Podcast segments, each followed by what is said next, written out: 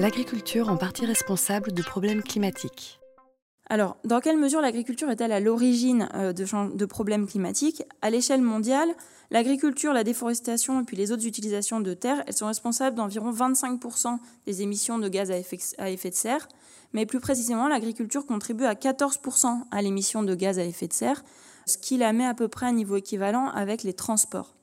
En France, l'agriculture représente un cinquième des émissions nationales de gaz à effet de serre, avec quatre principales sources d'émissions. Premièrement, l'emploi de fertilisants azotés pour les sols agricoles. Deuxièmement, la fermentation euh, entérique des bovins. Troisièmement, les déjections animales. Et puis quatrièmement, la consommation énergétique des engins et des bâtiments agricoles. Le secteur agricole, il se caractérise par l'émission de deux euh, gaz en particulier, que ce soit le, méthane et puis le protoxyde euh, d'azote, qui sont donc deux gaz à effet de serre à durée et au pouvoir de réchauffement global très forte. Et l'agriculture est en France bah, le premier secteur de production de ces gaz. Les euh, émissions de méthane, bon, elles varient suivant le type euh, d'animal, mais généralement donc elles viennent euh, du fumier et des lisiers composés d'extrêmement, d'animaux. Et puis le protoxyde d'azote, lui, il vient surtout de l'utilisation d'engrais azotés, de minéraux d'engrais azotés, qui sont répandus hein, pour maximiser le rendement des cultures.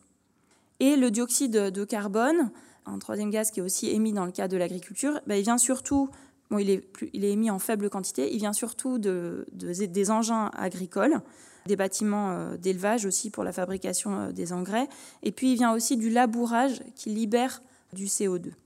Mais donc malgré ces différentes contributions au, réchauffement, euh, aux émissions de gaz à effet de serre, l'agriculture n'est pas encore assujettie à des plafonds d'émissions qui sont euh, imposés par Kyoto dans la lutte contre les changements euh, climatiques.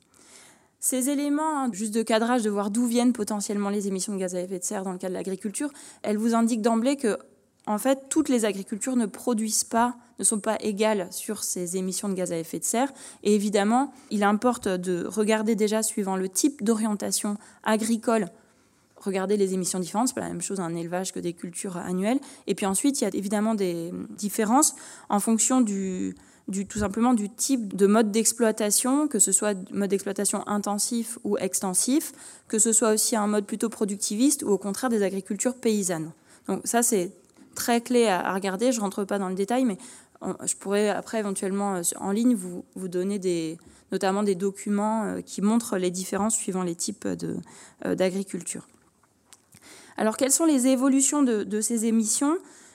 En France, les émissions du secteur agricole ont eu tendance à décroître. Entre 1990 euh, et puis 2010, euh, on note une baisse d'environ moins 8%, avec une petite évolution, enfin des évolutions ponctuelles, notamment quand euh, on supprime euh, les jachères. On arrête parfois donc à certains moments qu'il y a certaines mesures qui euh, n'encouragent pas forcément la jachère, bah, ça fait qu'ensuite il peut y avoir une augmentation de nouveau des, surfaces cultivées et donc potentiellement une augmentation des gaz à effet de serre. Alors il y a plusieurs plans hein, qui ont permis de réduire ces émissions.